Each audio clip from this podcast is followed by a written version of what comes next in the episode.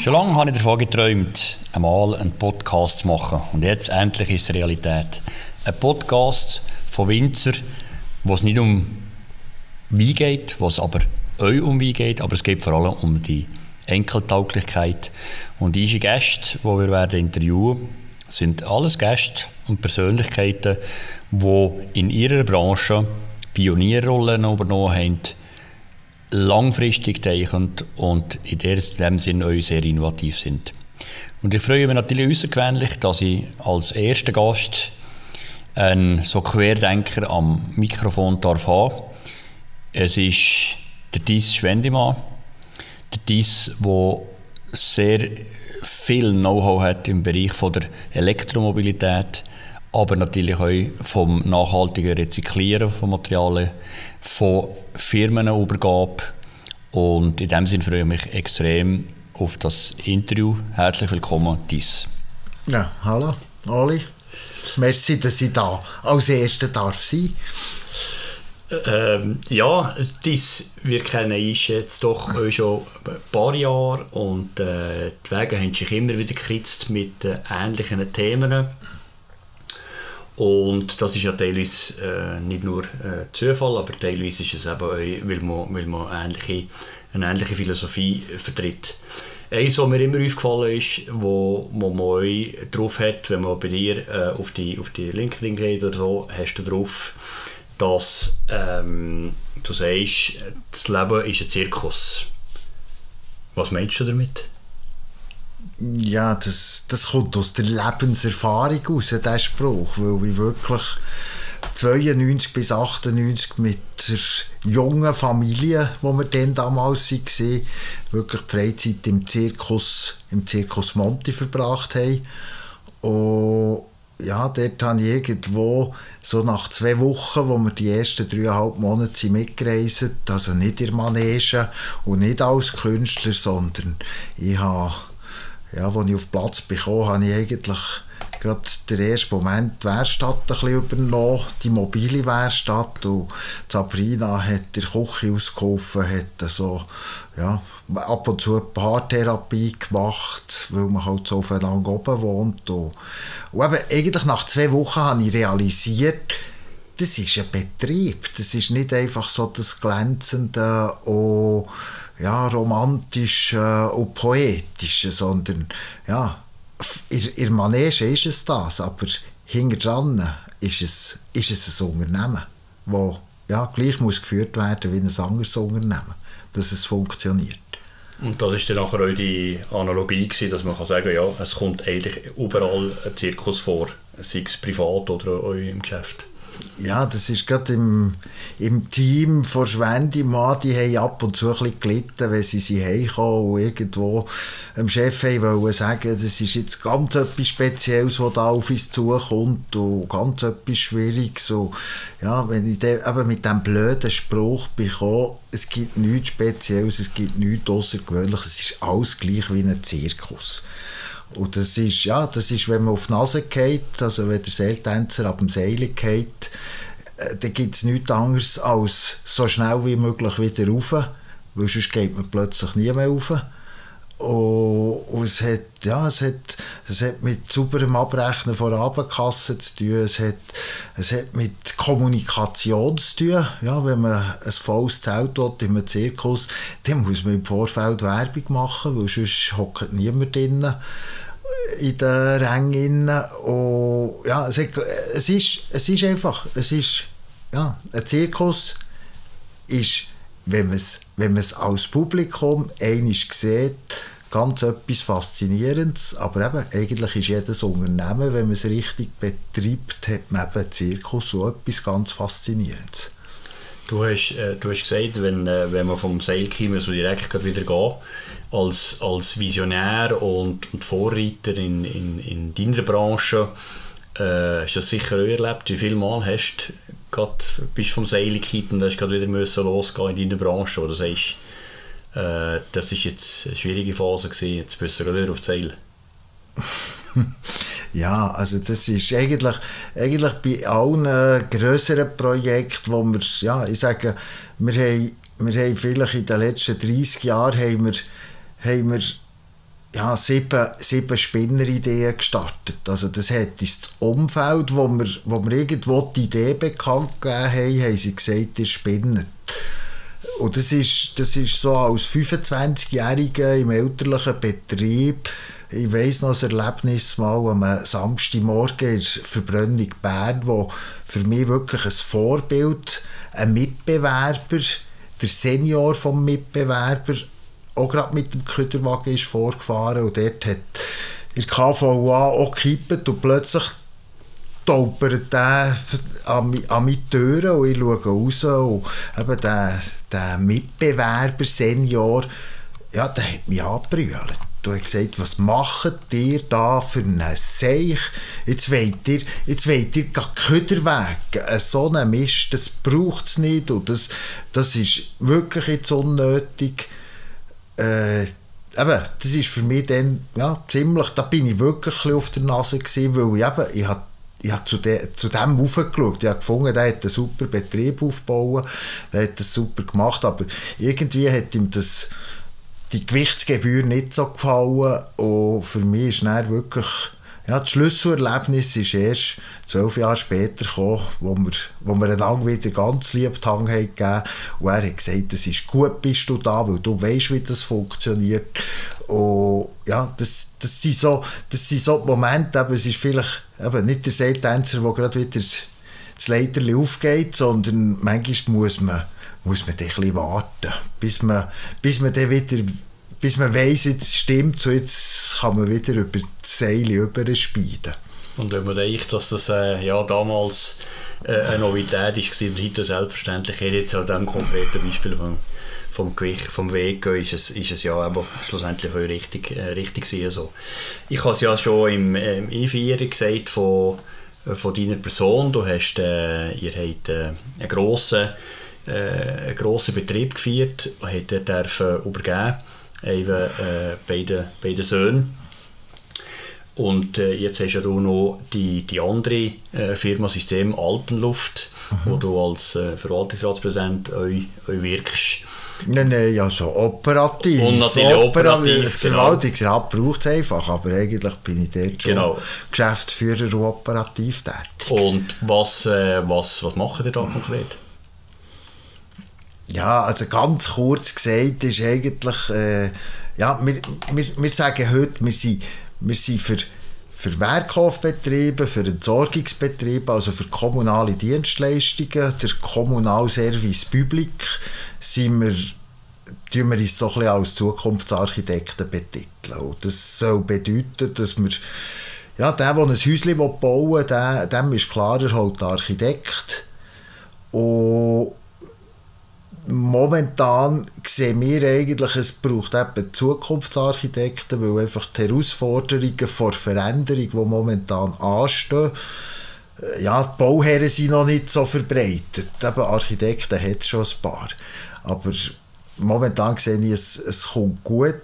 Also es gibt der Architekt, der Zukunftsarchitekt hat die Aufgabe, seinem Kunden, eben einer Kommune oder einer Stadt, äh, eigentlich aufzuzeigen, wie man die nächsten zehn Jahre vorwärts geht. Und, und für wissen, wie man vorwärts geht, muss man eigentlich zuerst wissen, wo man steht. Das ist unser erster Part in all diesen Aufträgen, die wir momentan machen.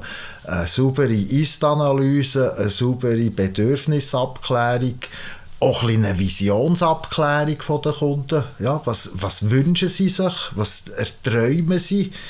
Und, und dann probieren wir das in den nächsten zehn Jahren umzusetzen. Und zwar probieren wir es so umzusetzen, dass es, dass es alle zusammen, die beteiligt sind, inklusive Kundschaft, äh, dass alle zufrieden sind, dass es kostennegativ wird, das ist ein bisschen, ja, das hat sich ein bisschen ergeben, das Wort, aber eigentlich eben kostengünstiger wird und klimapositiv. Und darum ist auch Kosten negativ, weil es eben, am Schluss muss es klimapositiv sein und das heisst eigentlich klimaneutral sein. Was ist die größte, die größte äh, Wechsel in den nächsten zehn Jahren in dem Bereich, wo, wo, wo du heute beraten Ja, also das ist sicher, das ist sicher die, ja, die, die Antriebstransformation, also ja, das, was jetzt mit, mit Benzin oder Diesel betrieben wird, die Fahrzeuge und die Maschinen eben im Werkhof oder im Entsorgungsbetrieb, dass man die äh, auf einen elektrischen Betrieb kann umstellen kann. Aber wir sehen eben, es ist eigentlich nicht das, ist, das wäre eigentlich eine einfache Geschichte, wenn man jetzt ja, drei, vier Jahre wartet, dann kann man fast eins zu eins eigentlich den, den Vollzug machen. Wir sehen einfach, es ist momentan eine riesige Chance, dass man das Bestehende mal überprüft. Und wenn man das Bestehende eben durch eine saubere Ist-Analyse überprüft, gibt es ja, gibt's eigentlich immer von System Alpenluft an Kundschaft dumme Fragen. Also es sind die Fragen, die wir irgendwo in der Ist-Analyse nicht schlüssig werden, nicht nachkommen, wo, wo irgend, ja, für uns nicht aufgeht und dort fragen wir und wir haben wirklich schon die Erfahrung gemacht, dass wir, ja, dass wir einen Tag Arbeit im Werkhof haben können eliminieren durch eine dumme Frage. Also Fahrzeuge Einsatztag und Personaleinsatzetag. Und dann haben wir eben, das Fahrzeug hat, ja, haben wir nicht einmal mehr müssen, für diesen Tag nicht einmal mehr müssen elektrifizieren, weil es ist gerade weggefallen. Und, und die Person, die haben wir, die haben wir nicht müssen entlassen, sondern die haben wir können, das Team haben wir können entlasten durch das, dass es eine Ressource frei hat gegeben von diesem Tag. Also es waren alle zufrieden, gewesen, es war kostennegativ gewesen, und es war klimapositiv, gewesen, also voll erreicht mit einer dummen Frage, die entstanden ist durch das Überprüfen von der Ist-Analyse. Thema Klima, ich wollte vielleicht noch gerade äh, wechseln zu einem anderen Bereich Du bist ja Mitglied von, vom Branchenverband Swiss Cleantech. Einerseits als, als Firma, aber andererseits engagierst du dich auch als Person im Vorstand. Was hat dich dazu bewogen, das Engagement zu ergreifen? Na gut, das sind zwei, das sind zwei Geschichten. Also, ich habe irgendwo die Gründung habe ich miterlebt von Swiss Cleantech. Da ist noch der Nick Begling. Vielleicht müssen wir noch sagen, was Swiss Cleantech Swiss ist. Swiss Cleantech ist der klimatauglich branchenübergreifende Wirtschaftsverband, wo, ja, wo eben wirklich die Dekarbonisierung ja, seit, seit eigentlich elf Jahren dran ist. Dass man eben das wirtschaftlich wirklich schafft, dass man eben enkeltauglich oder eben klimatauglich kann, kann Unternehmen führen, Unternehmen betreiben und Unternehmen auch zum Erfolg bringen. Das ist die, die, genau die Definition von Swiss Cleantech und ich will jetzt vielleicht nochmal zurück auf auf Frage, äh, Also, Mitglied, Mitglied ist für mich wirklich ein Artikel, gewesen, den ich gelesen habe und gefunden habe, da gehöre ich her. Und das sind wir wirklich schon im Projekt Zermatt gewesen. Also dort haben wir schon, ja, dort haben wir schon gewusst, wir tun auf Zukunft irgendwie elektrisch Kehricht sammeln.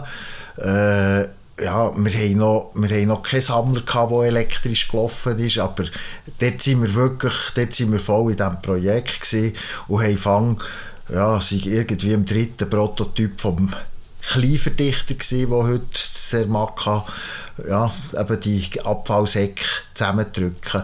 Dann sind wir, wir sind dort drinnen und gleichzeitig eben ist der Nick Beglinger gekommen und gesagt, es geht, man muss einfach jetzt dahinter. Das ist der ehemalige äh, Das ist der, ja, eigentlich ja. auch der Gründer, Gründer von ja. Swiss Cleantech okay. Und, und dort, ja, ich, ich wäre eigentlich, ich wäre auch ein Gründungsmitglied gewesen, weil ich wäre der erste ja, Verbandssitzung dabei gewesen, bin aber dann krank gewesen und dann ist das irgendwie ein Quartal später bin ich dann Mitglied geworden und dann sind, ja, dann sind irgendwie 25, 30 Mitglieder gewesen und eigentlich näher Vorstand, also ich bin gängig so, ja, ich bin an die Anlässe, das Netzwerk, äh, ja, habe ich, habe ich gepflegt hat zwar der Winzer von Salgesch eigentlich nicht dort lernen kennen, da hat es einen Stiftenkollegen genau, gebraucht, der genau. uns zusammengebracht hat, aber äh, eben, bei, bei, bei, ja, ich bin nicht aktiv gewesen, ich bin passiv dabei gewesen, aber habe aktiv den Anlässen teilgenommen, die organisiert wurden und eben auch interessiert gewesen. Und irgendwo hat es mich dann es hat so eine Kippe, also ja, irgendwie ist es gewachsen auf 250, 260 Mitglieder.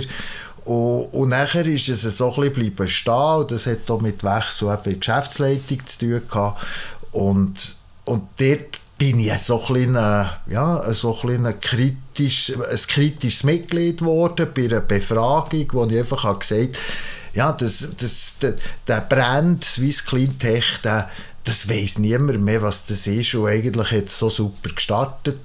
Und ja, das habe ich irgendwo schriftlich abgefasst in einer Befragung vom Verband und ja, ist mir dann zum Verhängnis geworden. Es hat dann ein Telefon gegeben willst du nicht hier in Vorstand kommen. Und das war schlussendlich eine Herzensangelegenheit gewesen, äh, als Mann der ersten Stunde da euch, ganz klar, euch ja. aktiv äh, ja. mitzumachen.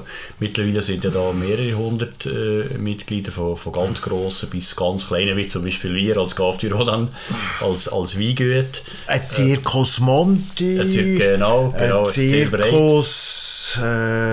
Ja, es ist wirklich spannend, wie, wie, wie breit dass die, dass, äh, dass die, die Branche äh, vertreten ist. Und es ist also immer wieder faszinierend, aus meiner Erfahrung äh, die Diskussionen untereinander zu haben, wo man nachher äh, uns merkt, ja, wir haben ja gemeinsame Themen. Ich verweise da zum Beispiel auf unser äh, Projekt, das wir starten im Solarfalldach. Das mhm. ist ja im Rahmen ja. von einer so Swiss Cleantech-Veranstaltung entstanden mit der Firma TPD.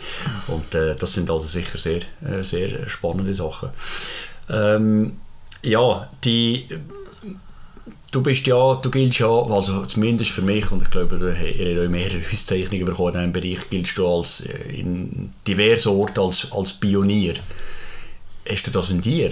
Warum bist, du, warum bist du immer einen Schritt vor uns? Warum denkst du schon an morgen und haftest nicht am Gestern? Was kannst du dir das erklären? Also ich sage, in, jungen Jahren habe ich ganz sicher das, ja, das, das Streben gehabt, dass man, dass man irgendetwas Unmögliches zum Möglichen kann bringen kann. Eigentlich, als ich jetzt ein bisschen älter bin geworden, ja, komme ich sicher nicht mehr überall rein, aber und bin mir ganz bewusst, dass, ja, das, ja, wo fährt pioniert sein, das fährt irgendwo bei einer Idee an. Und, und in meinem Alter weiss man vor dass die Idee eigentlich nichts ist. Also das sind 1-2% vom Gesamtaufwand, den man dann muss einsetzen muss, dass es dann wirklich etwas wird, wo man, ja, wo man dann vielleicht Pionier ist am Schluss. Und, und dort, ist, ja, dort ist eigentlich das ganze Wissen ist da und gleich ja, nimmt es mir ab und zu der Ärmel wieder rein. Also es ist auch schon in den Gen irgendwo, der Trieb, dass man dass man weitergeht, dass man ja, etwas, etwas ja, was zwar funktioniert, aber wenn man es genau hinterfragt, eigentlich ja, manchmal wirklich ein bisschen äh, von Effizienz her fast nicht erklärbar ist, dass man, dass man, das, ja, dass man das plötzlich anpackt und einfach sagt, dass, das, muss, das ist nicht wie es ist, das, ist, das muss sich ändern und, und, und es, eben, es ist nicht wie es ist, sondern es ist wie man es macht oder wie man es eben neu, neu gestaltet. Hast du, hast du deinen jungen Alter auch Töffel nicht frisiert? Weil die hätten ja müssen schneller und effizienter sein, oder? ja, das ist, vielleicht, ja, das ist wirklich vielleicht auch so ein, also ich, ich habe wirklich in Schule Töffel frisiert, aber, aber ich habe, ich habe eine, ich habe einen Guide, einen, einen Frisierguide gehabt, der keine Ahnung hatte von Motoren. Das habe ich eigentlich erst nach, als ich meine Lehre gemacht habe als Lastwagenmechaniker und eigentlich die Grundlagen von, äh, von Verbrennertechnik äh, in so einem Motor habe erfahren habe, ich gemerkt, dass wir eigentlich einen fertigen Seich gemacht haben, den wir dann frisiert haben. Habe aber, habe aber irgendwie das Glück gehabt, dass ich ein wahnsinns Töffel mal Occasion gekauft habe. Und, und dort, der ist, der ist eben von einem Profi Zweck gemacht gewesen. und das war ein Zweigang Gondor Buch gewesen. und der hat, mit dem bin ich im ersten Gang die Stegen aufgekommen, da bin ich der Einzige im Dorf, der das hätte können. Ich glaube, heute du vermutlich den Elektromotor optimieren und ja. die Windschlüpflichkeit äh, verbessern. Ja, also und, eben, und, und, dort, und bei Verbrennermotoren tun wir gar keine Zeit mehr aufwenden momentan. ähm, was, was mich auch noch äh, sehr interessiert ist, ähm, du bist noch in einem anderen visionären Projekt dabei. Das ist äh, Cargo Souterrain. Mhm. Cargo Souterrain, vielleicht für unsere Zuhörerinnen und Zuhörer, das ist, äh, oder erklärst du es besser, oder erklärst es besser als ich? Also, ja, das kann man fast, das kann man in zwei Sätzen sagen. Cargo Souterrain ist die zukünftig notwendige Zusatzlogistik, Güterlogistik und die Idee von dem ist, dass man eben Güter in den Boden tut und den Menschen oben, oben in der Luft und im Freien eben nicht mehr verbaut. Und mhm. darum ist das eben ein unterirdischer Gütertransport. Also, man hat jetzt Verschiedenes gehört. Das ist, ja, es ist momentan äh, die die wirklich grosse Hürde, das ist wirklich der ganz politische Bereich. Also das hat ein, ein Gesetz, es hat ein Gesetz gebraucht eben der, für äh, Gesetz für die für die äh, äh, Güter Gütertransport unterirdisch. Das heisst nicht Gesetz Gargo Souterrain. Zuerst hat es so geheißen, aber wir haben es jetzt verallgemeinert. Und das Gesetz ist jetzt gerade beim Ständerat durch. Also bei der Umweltkommission vom Ständerat, Uwe Kess, und, und vorher ist es beim Nationalrat durch.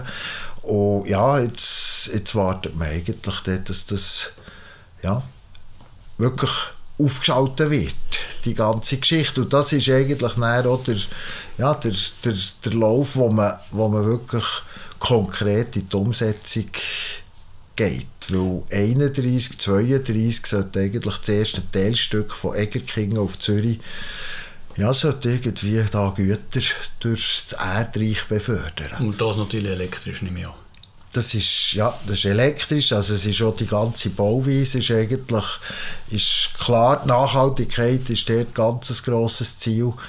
Äh, eben, das hat schon mit dem Bauen zu tun, wo man neue Wege geht, also wo man eben wirklich CO2 ja, eliminiert. Und ja, das ist, eben, das ist momentan, es gibt eine Grossbaustelle, es gibt ein Loch, 6 Meter im Durchmesser, wo eben 70 Kilometer mal der erste Teilstück ja, wird bauen und das, ja, das gibt Aushubmaterial und das gibt Zulieferungen von Beton. Und, aber es ist, eben, es ist eigentlich ein, ein, ein Werk, ja, wo nicht nur denken soll profitieren davon, sondern sicher auch Urenkel. Also es ist, äh, Perspektive ist einfach ganz neu gerechnet. Man tut nicht wie bei, sonst bei irgendeinem Projekt, man tut mit 50 und mit 100 Jahren Amortisation rechnen. Also es sind wieder so visionäre Projekte, wie man... Eine Jungfraubahn äh, oder so etwas. Vorka-Tunnel, äh, genau. Basistunnel, wie genau. auch immer, wo immer zuerst gesagt hat, dass es ja jenseits von Gut und Böse und heute ja. nicht mehr wegzudenken äh, sind.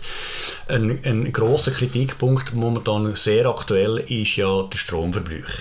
Es wird ja wieder Leute, ja, wir müssen unbedingt Atomkraftwerke bauen, damit wir den Strom haben, weil da jeder mit Elektrofahrzeug fährt oder jetzt eben da der Cargo Souterrain Strom braucht und so weiter. Was gibst du diesen Leuten für eine Antwort zu diesem Thema? Ja, sie soll ganz sicher, wenn sie noch keine Sonnenkollektoren auf dem Dach haben, sofort Sonnenkollektoren auf das Dach tun.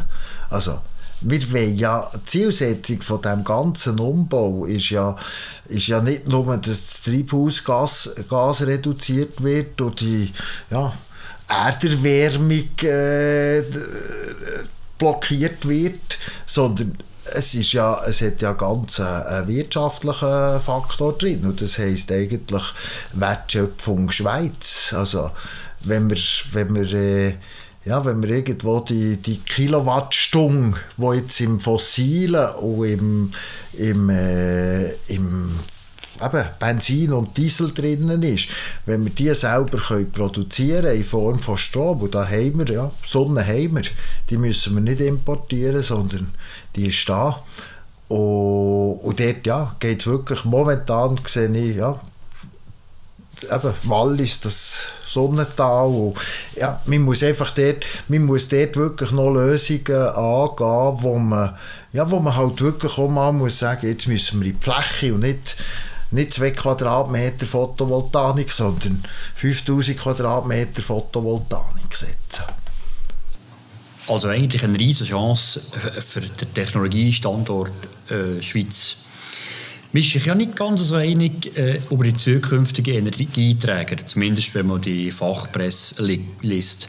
Was, äh, was ist deine Meinung dazu? Also eben, wenn wir noch, wenn wir noch wegen der Wertschöpfung schnell noch einmal zurückkommen, wegen der gleich noch, weil das ist gerade ein bisschen kurz gewesen, es geht nicht, eben, um, um das in Zahlen zu nennen, es geht irgendwo um 11 Milliarden, wo wir momentan noch Erdölprodukte vom Ausland importieren, eben aus Ländern, ja, wo wir, wo wir manchmal auch ein bisschen Bedenken haben, wie die sich äh, ja, organisiert haben und ja, was die Frauen für Rechte haben und so weiter. Äh, das, das wäre das wäre eigentlich meiner Ansicht nach, wenn wir wirklich, wenn wir uns zusammen, zusammennehmen und gemeinschaftlich wirklich dahinter gehen, haben wir einfach noch riesen Potenzial. Und und, und, gleichzeitig ist das, was eben so in der Presse jetzt kommt, ja, Energie, Blockout-Geschichten, das ist auch etwas, wo ich, ja, wo ich einfach muss sagen, ja, es hat jeder daheim im Haushalt gemerkt, wo er die erste äh, LED-Lampe montiert hat, ja, dass die einfach brennt, dass man die nicht mehr wechselt, dass sie nicht heiß wird, dass sie einfach kalt bleibt. Das heisst, die ist viel effizienter als das System, das wir vorher eingesetzt haben. Und das ist, Licht ist eigentlich ein kleiner Teil vom Stromverbrauch. Aber wir haben ganz viele Komponenten, die bestehend sind, die schon laufen, wo wir einfach bis jetzt haben gesagt ja, das braucht ein bisschen viel Strom. Das ist einfach, wie es ist. Und wir haben es ja auch Vermögen, weil Strom, eben, Energie allgemein einfach zu günstig ist. Ja. Und, aber jetzt glaub, merkt man es ja schon, es, es wird ja, ja rotieren. ja, einen, obwohl einen, das ist ja nichts Neues, das haben wir 08 auch schon gehabt. Also, wir haben einen Bäcker, einen Grossbäckerin äh, in Zürich erzählt, äh, ein Kunde von uns, der gesagt hat, ja, er hat jetzt einfach äh, 40'000 Franken mehr äh, Stromkosten, wieder alles mit, mit äh, Strom äh, produziert. Also, ja. jetzt wird irgendwann mal die Effizienz Ja, aber eben, dort ist die Frage, wie, wie gut, eben, wie, genau. wie, wie jung sind jetzt die Öfen, die der Bäcker genau, einsetzt, und vielleicht ist dort genau. 80% Energieeffizienz möglich. Also das ja. wäre nichts Überraschendes, weil ja, das ist ja das, was wir selber realisiert haben, durch, eben, durch, die, durch das Patent Alpenluft, das Zermatt oben, wo wir eigentlich erst, wo, wo das Bundesamt für Energie unser Projekt überprüft hat, sie haben uns eigentlich gesagt, hey, die sparen die 80% Energie mit dem neu denkt, mit der neu gedachten Lösung. Ja. Und, und, ja, mein Großvater hat 57 den ersten Kütterwagen gekauft und eigentlich habe ich erst an dem Tag, wo, wo wir dort ja, den Watt können entgegennehmen habe ich plötzlich gemerkt, hey, ja, eigentlich haben wir seit 57 das Gleiche gemacht. Wir haben es ein bisschen modernisiert, aber es, wir haben immer Köder mit Köderwagen gesammelt, wo hinter die Leute irgendwie das zum Teil mechanisch, zum Teil händisch haben eingeladen Und irgendwann einmal müsste die Spuren äh, verlaufen, dass ein riesen ja, Effizienzschritt macht. Eine Diversifikation ja. Vom, ja, vom Gesamtsystem. Ja. Das, mal, das mal ganzheitlich schauen. Und, ja, es waren viele Zufälle, die wo, wo zu dem Patent Alpenluft geführt haben, aber es sind eben, sie haben irgendwo Zufälle oder Umstände, die Rahmenbedingungen, haben, uns eigentlich in diese Lösung hineingetrieben. Also es, ja, es, es ein Bauprojekt in Bern, gewesen, wo wir das erste Mal mit Seitenstapler zu tun hatten. Es war der Matt oben die Platzverhältnisse, gewesen, wo, ja, wo eigentlich am Anfang ja, aussichtslos waren. Und dann waren die, die Recyclingquote, die 18 Prozent, ja, aber wir hatten keinen Platz für Trennmöglichkeiten. Irgendwo war alles so ein aussichtslos und, und irgendwo hat es plötzlich so, ja, so Modul gegeben, wo man wo man heute eben wirklich einsetzen kann und wo, wo man 9000 Tonnen Material kann bewegen kann mit Einsparung von 70.000, 80'000 Liter Diesel. Und wenn man es jetzt dann noch auf, auf einen letzten Punkt steigert, also wenn man es wirklich hundertprozentig elektrifiziert, äh, ja, das ist irgendwo gegen 80'000 Liter Diesel, die man jährlich kann einsparen kann, die vorher einfach verbrannt wurden. Eine riesige Zahl und jetzt sind wir gerade wieder beim Energieträger. Äh, du darfst mir da noch mal eine Antwort geben dazu. Äh, was ist deine Meinung? ja, also Energieträger, eben, Energieträger, wir reden, wir irgendwo, wir reden vom vom akkubetriebenen Fahrzeug, wir reden vom Wasserstofffahrzeug. Die zwei Autos, das sind beides Elektrofahrzeuge. Das eine hat eben Akku für den Strom direkt zu speichern und das andere hat eine Brennstoffzelle für das Wasserstoffgas eigentlich umzuwandeln in Strom und dann ist auch ein kleiner Akku drin für, für äh, für die Speicher, also für, für äh, die Spitze zu brechen, dass die Leistung aufgenommen werden kann. Aber es ist voll, es ist schon ein Elektrofahrzeug. Und, dann gibt es noch die dritte Variante, das, sind, ja, das ist das, wo, wo ich öppe höre, wenn ich irgendwo da so ja, in Fragerunden bin oder, oder in Expertenrunden, dass es, ja, es gibt heute noch Leute, die sagen, ja, das elektrische Zeug, das ist eigentlich nur eine Zwischenlösung, äh, bis der synthetische Treibstoff, also das E-Foil, wo man eben das Kohlenstoff aus der Luft holt und bindet und eben, also dort, dort ist für mich eigentlich klar, es braucht synthetischen Treibstoff, aber das ist für die Luftfahrt, das ist meine, meine Interpretation der Zukunft und die werden zu wenig haben von dem, für das, was sie brauchen.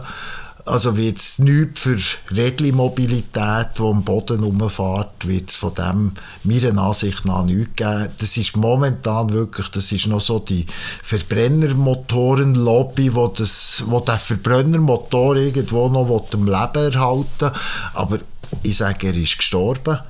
Und ja, das können wir dann in zehn Jahren können wir das schauen, ob ich heute recht habe. und, und das andere ist, ist für mich Wasserstoff, Akkubetrieb ist, ist wirklich, da habe ich vor drei Jahren bin ich da von, von Tesla-Fans mal so ein bisschen ins Kreuzfeuer gekommen, weil ich mich, ja, weil ich mich wirklich, weil ich einfach, ja, Wasserstofftechnik eine gute Geschichte finde, aber es muss richtig eingesetzt werden. Und, Wasserstoff hat eigentlich richtig einsetzen von Wasserstoff heisst, Wasserstoff darf man nur produzieren mit Überschussstrom. Das heisst, dort, wo man das Stromnetz muss entlasten, weil zu viel erneuerbare Energie produziert ja, wird. Mittag, ja. Mittag, Sonneneinstrahlung, ja. Deutschland ganz extrem, eben irgendein Windsturm, ja. wo die Windrad zum Glühen bringt. Äh, dann wird es kritisch für, für das Netz im Boden wo eben ja, der Strom verteilt, weil es einfach überlastet wird.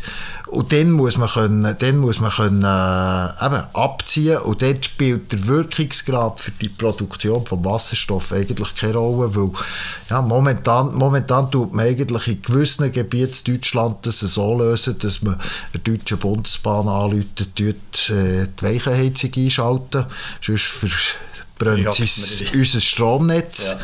Und, und dann ist es viel sinnvoller, das in Wasserstoff umzuwandeln, weil Wasserstoff auch kann, kann äh, gespeichert werden. Und, und das ist, eben, da sehe ich im, im, im Schwerverkehr, also Lastwagen, im Lastwagenbereich habe ich, habe ich, vor drei Jahren habe ich mal gesagt, 60% werden Akkufahrzeuge sein und, und 40% werden Wasserstofffahrzeuge sein.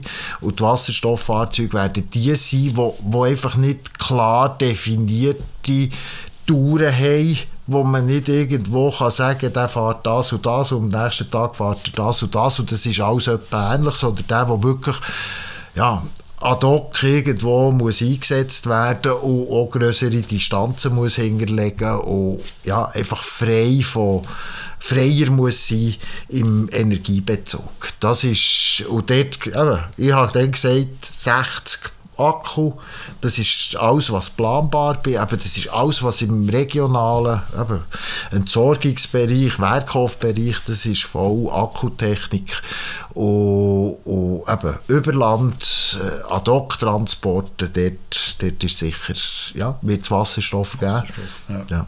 Es ist äh, faszinierend, wie du, wie du in, ins Element kommst, wenn man über die Themen spricht. Man merkt, das ist wirklich eine volle Leidenschaft äh, zu diesen Themen und natürlich auch eine geballte Ladung von Kompetenz.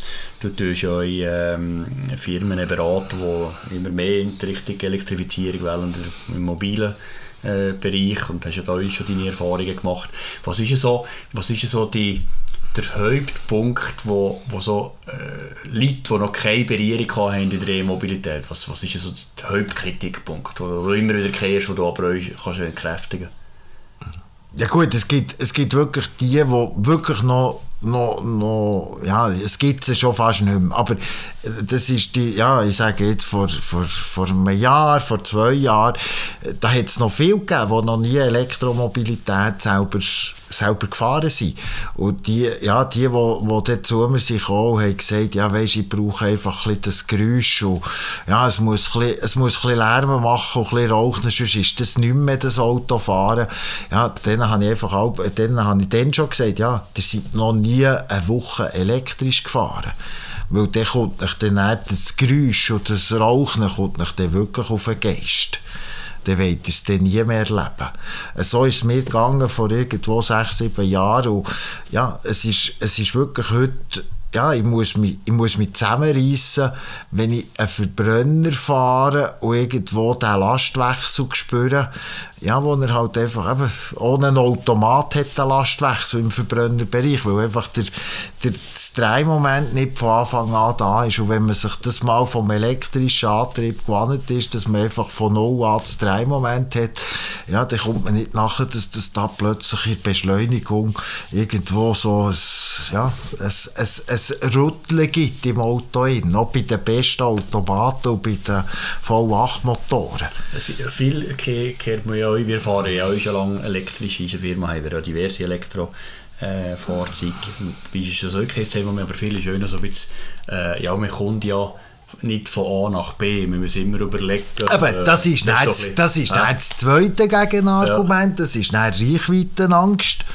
Äh, und die ist, die, ich sage, die ist wirklich bis vor drei Jahren ist die auch begründet gewesen, ausser wenn man Tesla ist gefahren. Also mit Tesla ja, hat man eigentlich eben, vor sechs Jahren schon können sagen, mit diesen Supercharger, man kommt europaweit fast überall her ja, eben, jetzt so Griechenland und so ist, ist erst vielleicht seit zwei Jahren möglich, auch mit dem Tesla erst seitdem möglich, aber ja, jetzt ist das, jetzt ist das wirklich vorbei. Kein Thema. Weil jetzt, ja. Sind, jetzt, sind, ja, jetzt haben die grossen deutschen Hersteller sich zusammen da zusammengerauft und ja, haben ja Ladeketten jetzt lanciert und ja, also ich sehe heute wirklich kein Problem und ich sehe auch nicht durch das, was jetzt ja, der Markt wirklich jetzt gerade boomt hat in letzter Zeit, dass jetzt irgendwo die Schnelllader, ja, dass man jetzt Warteschlangen hat bei diesen Schnellladern, weil das Prinzip vom elektrischen Fahren ist ja,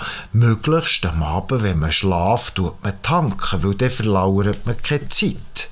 Und das, ja, das merkt man erst, wenn man eben mal einen Monat elektrisch gefahren ist, dass man eigentlich nicht so an diesen Tankstellen muss rumstehen und dass man für einen Normalgebrauch eben mit einer Nachtladung eigentlich durch den Tag einfach am Fahren ist. Das Auto steht ja immer sehr, sehr viel lang äh, umfahren und wird ja noch ja. sehr wenig gebraucht für Mobilität und da kann man sie auch, auch laden. Ja. Ich wollte ich will diesen Bereich äh, ein bisschen verlassen und, und noch etwas, äh, einen anderen Bereich ein bisschen ansprechen. Ihr nennt in, in euren Firmen nennt ihr die Mitarbeiter, nicht Mitarbeiter, sondern Mitdenker, Mitdenkerinnen. Etwas, wo, wo mich fasziniert hat, wo wir ja in unserer Firma Gaftir oder neu wo jetzt Copyright äh, Copy, genau, genau, ich darf übernehmen. ähm, was wie, wie ist das, wie ist das stand gekommen? Magst du dich noch erinnern an den Moment, wo der, wo der, der Wechsel gemacht Ja, ich, ich weiß ich wirklich noch genau. Das ist, das ist, das ist ein Tagesseminar, das ich mit unserem Werkstattchef gebucht habe, damaligen. Und der Vilo und ich sind an diesem Kurs und da hat eine Frau hat da, ja, wirklich so Beispiel gebracht und, und der Kurs, das Seminar hat geheißen, warum es sich lohnt, dass Mitarbeiter mitdenken. Und eigentlich aus diesem Kurs, ja, das war eine Woche später, gewesen, wo ich das erste Mal Mitdenkerin und Mitdenker habe gesetzt und, und ja, dann ist es vielleicht noch einen Monat gegangen und dann hat man das einfach beschlossen. Das ist Kommunikation jetzt bei uns und wir haben keine Angestellten mehr, wir haben kein Personal mehr, wir haben keine Mitarbeitenden mehr, sondern wir haben nur noch Mitdenkerinnen und Mitdenker im Betrieb und und das, ja, das haben wir, haben wir am Anfang ziemlich müssen verteidigen. Also ich weiss, dass ich mit etwa mit Journalisten, die irgendeinen Bericht über unser Rückenturnen oder über irgendetwas haben gemacht haben, sie wieder äh, die Schwendimann sagte, die Mitarbeiter, und ich habe gesagt, nein, das habe ich nicht gesagt. Ich habe gesagt, Mitar Mitdenkerinnen und Mitdenker und der Journalist hat gesagt, ja, aber das kann man doch nicht so abdrucken. Und, und irgendwann hat das gewechselt, weil es wirklich zum, ja, es ist zum Markenzeichen von uns geworden und, und die Journalisten haben ja irgendwo ja, glaube, den Wert ein bisschen erkennt. Und es ist eigentlich in vielen Berichten über die Firma steht heute einleitend, eben in der Firma werden die, die Mitarbeitenden werden Mitdenkerinnen und Mitdenker genannt. Was wieder mal der Beweis ist, es ist nicht wie es ist, es ist wie man es macht. Es ist wie man es macht und, und, und hartnäckig bleibt. Ja. Also das ist schon, ja, manchmal, manchmal hat man ja plötzlich, ja, ist die Frage, ist das jetzt ist der Wert die ewigen Diskussionen? Also da kann ich auch ein Beispiel nennen. Ich habe mich, ja, irgendwo, irgendwo haben mich eigentlich die Leute oder die Kunden manchmal so ein bisschen als Querdenker betitelt. Und irgendwann habe ich das so ein bisschen ja, zu, meinem, zu meiner Betitelung reingenommen, der Querdenker. Und habe eigentlich bis vor zwei Jahren drin gehabt. Und, und eigentlich durch die Corona-Geschichte äh, habe ich ja, all, all zwei Wochen, oder nein, alle Wochen ist irgendwo von einem guten Kollegen oder von Bekannten, ja, per Mail, per Telefon, du, äh, willst nicht der Querdenker, das passt doch nicht zu dir. Und ich habe gesagt, mal, es passt eigentlich zu mir, aber jetzt heisst es nur noch, ich schaue über den Tellerrand. Schauen. Genau. eigentlich ist über den Teller schauen und Querdenken ist das Gleiche, aber Querdenken ist halt jetzt einfach, ja, irgend in eine Spalten runter droht. Es steht ja ein Zitat, wer über den Tellerrand schaut, kann kreative und klimataugliche Chancen entdecken. Das genau. ist ja eigentlich genau wie das ja. Jetzt interessiert mich noch zum Abschluss für Sie schon bald wieder ja. in, äh, in, einer, in, einer, in einer Zeit, wo wir nicht zu lang werden. Wir sind ja schlussendlich auch noch vor einem Glas Wein. Ja, äh, ja das was, die Deko nicht verpassen. Was, was, äh, was bedeutet für dich persönlich, ganz persönlich, Wein? Wie zelebrierst du Wein? Was ist, was heisst, was, was ist dein Berührungspunkt mit Wein? Ja, also ich bin, ich bin, ja, ich bin ein Enkel von einem Grossvater, wo, wo wirklich wie ja, sein grösstes Hobby war. Ich bin ja, als Giel öppe mit dem Grossvater ins Burgund gefahren und der Grossvater hat als Kehrichtpfurme so, eine, so ein Kachel bekommen, wo sonst nur Gastronomen, die wirklich ja, eben ballettweise im Burgund Wein kaufen, Schatten Tonne, nein, ich weiß nicht, wie es geheissen, der Titel. Aber es ist einfach so eine, ja, ist so eine, ein Weinritterschlag, den der Grossvater ja. hat bekommen. Eben, das war so das, das, das Metallkacheli wo, wo man eben dort auch degustiert hat damit. Und mit ganz einem farbigen Bengel und dann mit einem Diplom. Und eben, das war dann wirklich sein, sein grosser Stolz gewesen. Und ja, wir, wir haben ja, ja, wir haben ja, ich habe Wein geerbt von meinem Grossvater. Und das ist ja das ist Wein gewesen, wo ich eigentlich wo ich habe gewusst was er wert ist. Und ich habe ich habe einem Gastronom verkauft weil ich habe gesagt ich kann das nicht trinken ist mir zu teuer. Es ist äh, ja.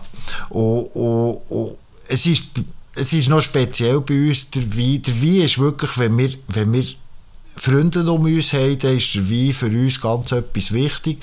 Wenn die Frau und ich allein sind, das gibt es im Jahr vielleicht sechs Mal, wo wir eine Flasche Wein zu zweit auftun. Also normal ist Wein wirklich ja, hat mit Gastfreundschaft bei uns zu tun, hat mit, eben mit Freunden zu tun. Dann ist, ja, dann sind ab und zu ein paar Flaschen, aber es ist, also, eben, wir tun es, es geniessen mit, mit einem Umfeld, das für uns stimmt und dann, ja, dann ist es etwas ganz Schönes, wenn man, ja, wenn man eben guten Tropfen hat, der vielleicht sogar enkeltauglich produziert ist worden. Das wäre jetzt gerade die nächste Frage gewesen. Was sind, nach welchen Kriterien tun ihr Wein auswählen? Ja gut, das sind, wir, das sind wir momentan wirklich, das sind wir nicht mehr objektiv, seit dass wir da die Freundezahl haben. das ist ja, das ist ja schön, wenn es so ist. Jetzt vielleicht die abschließende Frage. Wenn du äh, jetzt den Podcast würdest machen zu diesen Themen, die wir diskutieren, wer würdest du gerne als Interviewpartnerin oder als Interviewpartner vor dem Mikrofon haben? Das haben wir nicht abgesprochen, das ist spontan, nicht mehr Wunder. Wer kommt er in sie?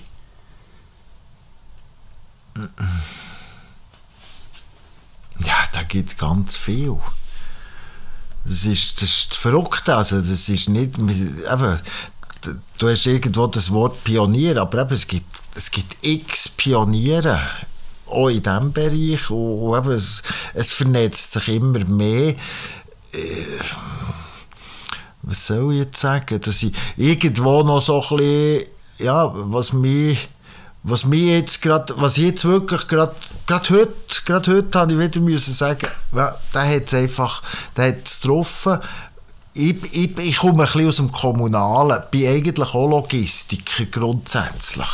Aber ich bin nicht, ich bin nicht der, wo, wo, wo die Logistik, die, bei uns ist die Logistik und, und das Drumherum, eben die, die Maschine, wo, wo verdichtet ist, ist 50-50. Aber für mich ist so ein Logistiker, und das wäre jetzt für mich der Peter Kerne, äh, Krumme, Peter Krumme von Krumme Transporte Kerzers, wo ich, wo ich einfach seit, ja, seit, ja, seit zwei Jahren drei Jahre auf dem Radar habe, wo ich muss sagen, ja, der ist, der ist wirklich unmutig, wenn er eigentlich eben in dieser Stückgut Logistik, wo wirklich ein, ja, im Margenbereich ein, ein Rapperjob ist, äh, wie, er, wie er dort wirklich eben Nachhaltigkeit ja, also ich sage schon fast, schon fast ein bisschen legt.